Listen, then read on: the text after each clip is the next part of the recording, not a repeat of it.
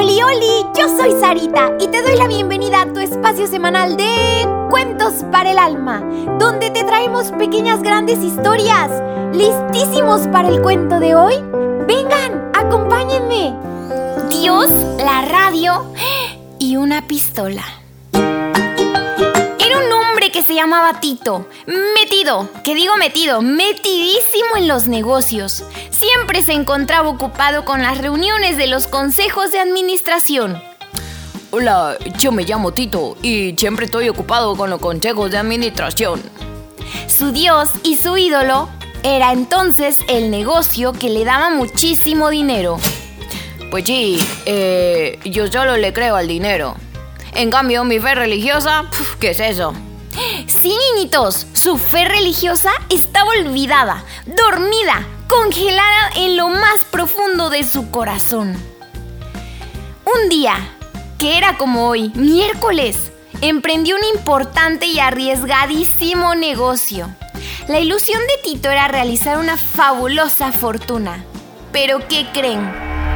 Mi negocio fracasó y lo perdí todo.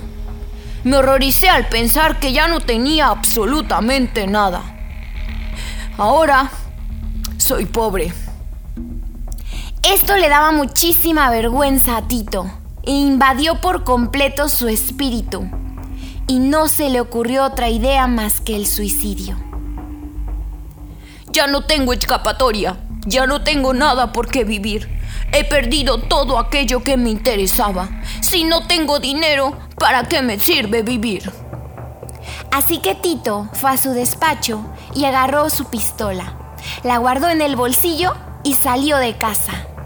Montó en su coche, cogió el volante y partió a gran velocidad camino de un pequeño bosque, con el fin de ponerle fin a su tortura. La ciudad iba quedando atrás, iluminada por las luces públicas.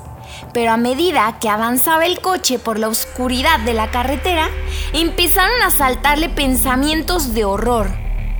Aquellos pensamientos pretendían apartarle de la tragedia que iba a realizar, tragedia que no iba a tener vuelta atrás. Es más, ni segundas oportunidades. Iba a poner punto y final.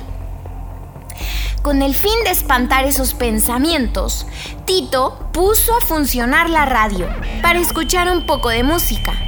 Pero en vez de poner canciones alegres y que lo motivaran y que lo distrajeran de aquella horrorosidad que iba a cometer, oyó la voz de un hombre que hablaba de Dios, de su misericordia infinita, de un Dios que es nuestro Padre, que perdona y espera y ayuda y sobre todo ama, hasta en estos momentos críticos de la vida. Aquellas palabras impresionaron profundamente a Tito.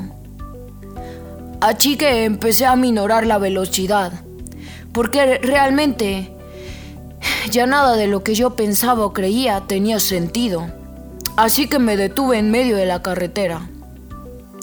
Tito aquel hombre que había sido de negocios, quedó horrorizado de lo que segundos antes iba a hacer. Ahora le parecía una total locura el suicidarse. Giró el volante del coche para regresar a la ciudad. Al llegar al puente sobre el río, aminoró la marcha, metió su mano en el bolsillo, sacó la pistola y la tiró al río.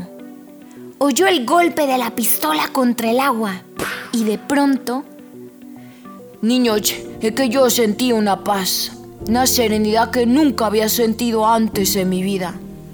En medio de toda esta desgracia, comencé a llorar porque me di cuenta de que todo aquello que yo hacía, por lo que yo ocupaba mi tiempo, no tenía sentido alguno. Yo no conocía a Dios y por eso iba a cometer ese acto, ese acto que no iba a tener vuelta atrás. En cambio, estoy seguro, segurísimo, de que ha sido Dios mismo quien me ha rescatado. ¿Saben por qué? Porque me ama. Al cabo de varios días, Tito buscó al sacerdote que había escuchado por la radio y le confesó todo lo que estuvo a punto de realizar. El padre, que se llamaba Anthony, aprovechó la ocasión y le recomendó que hiciera unos ejercicios espirituales. Salió de ellos totalmente transformado. Ya era otro hombre, con más serenidad, con más tacto. Emprendió una vida nueva y estaba por primera vez en su vida feliz y pleno.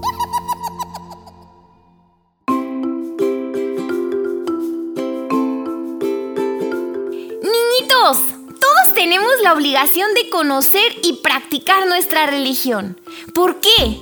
Porque esta nos da a conocer quién es Dios, aquel que nos ama, aquel que nos ama con locura, no solo un poquito o cachitos, sino con locura extrema.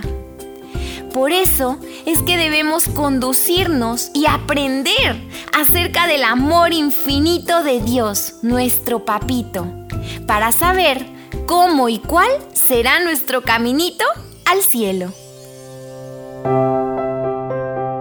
Ahora bien, niñito, ¿qué te hace pensar y hacer esta pequeña gran historia?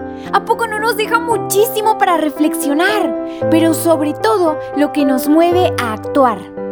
Niñito, acuérdate de decirle a tu papi o a tu mami que le den seguir para que cada semana ya aparezcan los cuentos de manera automática. Y también por favor comparte este programa con todos tus amiguitos, tus vecinos y hasta con tus primos. Te espero la próxima semana con un nuevo cuento. Que Dios te bendiga muchísimo.